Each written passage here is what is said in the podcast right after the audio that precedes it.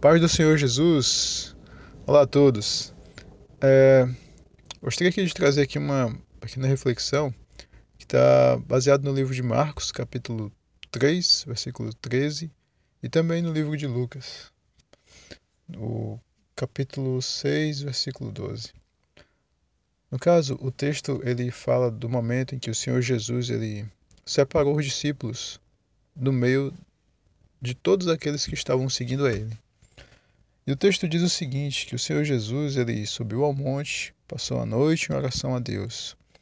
E quando amanheceu, ele foi até os seus discípulos e separou doze deles, para que eles estivessem com ele e que ele os enviasse a pregar.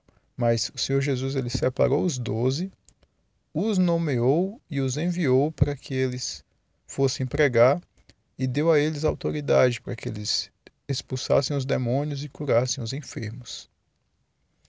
O texto, eu quero, eu quero é, separar apenas esse, esse trecho, apenas esse momento.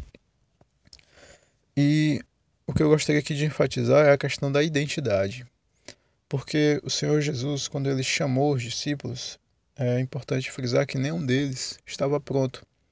Todos que estavam ali seguindo, eles tinham uma eles tinham uma consciência de quem eles estavam buscando, eles tinham uma noção de quem era o Senhor Jesus, eles estavam acreditando que aquele ali era provavelmente o Messias, era provavelmente ali o ungido que estava sendo enviado por Deus, e pelos sinais que ele, que, que ele fazia, ele estava ali como alguém é, extremamente relevante e importante na mente de todos que ali estavam.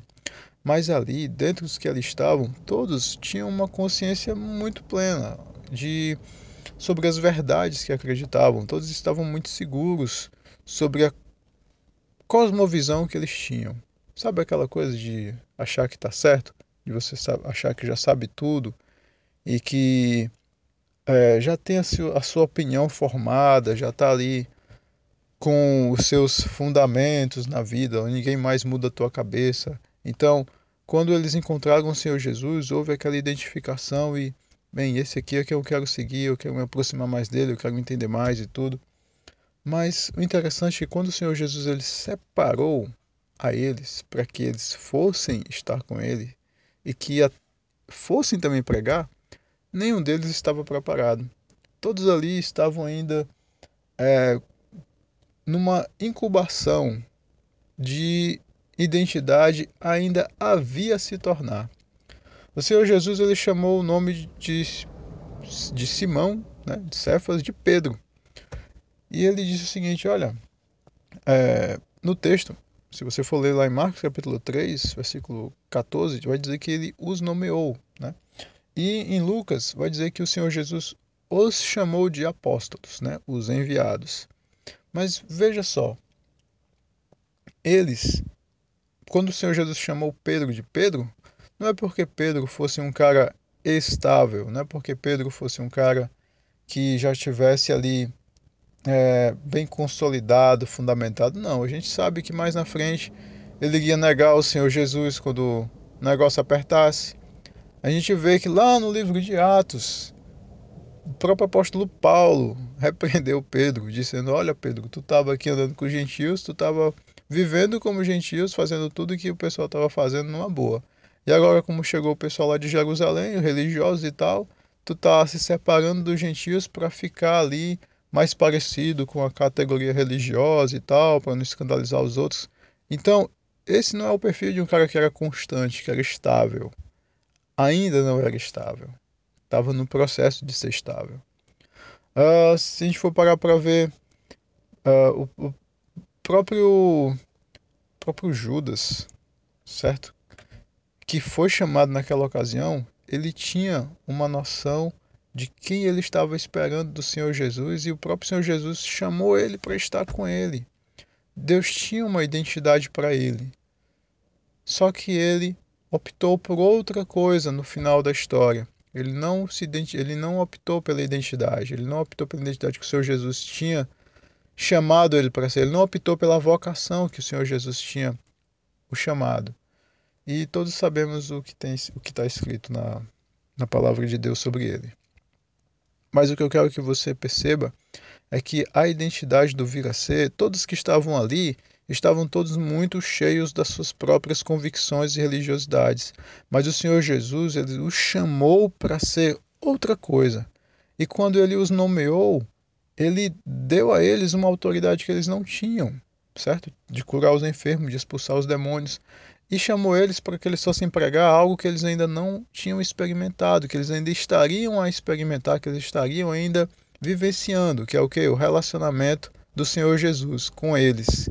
Eles iriam estar pregando não o que eles acreditavam, mas o que eles é, descobrissem e experimentassem no relacionamento do Senhor Jesus, como ele tratava as pessoas, como ele curava as pessoas, como ele é, lia, digamos assim, como ele interpretava a alma e dava uma solução para cada um. Mas o interessante é que todos que estavam ali estavam aparentemente eles poderiam estar no banco, mas internamente, tanto eles como nós temos assim umas muitos conceitos bem formados, bem estabelecidos. E achamos que isso já é o suficiente e que, digamos assim, quando a gente começa a seguir uma ideologia ou algum pensamento, a gente acha que está seguindo ele porque se identifica, porque aquilo na verdade está tá sendo correspondente ao que a gente já acredita.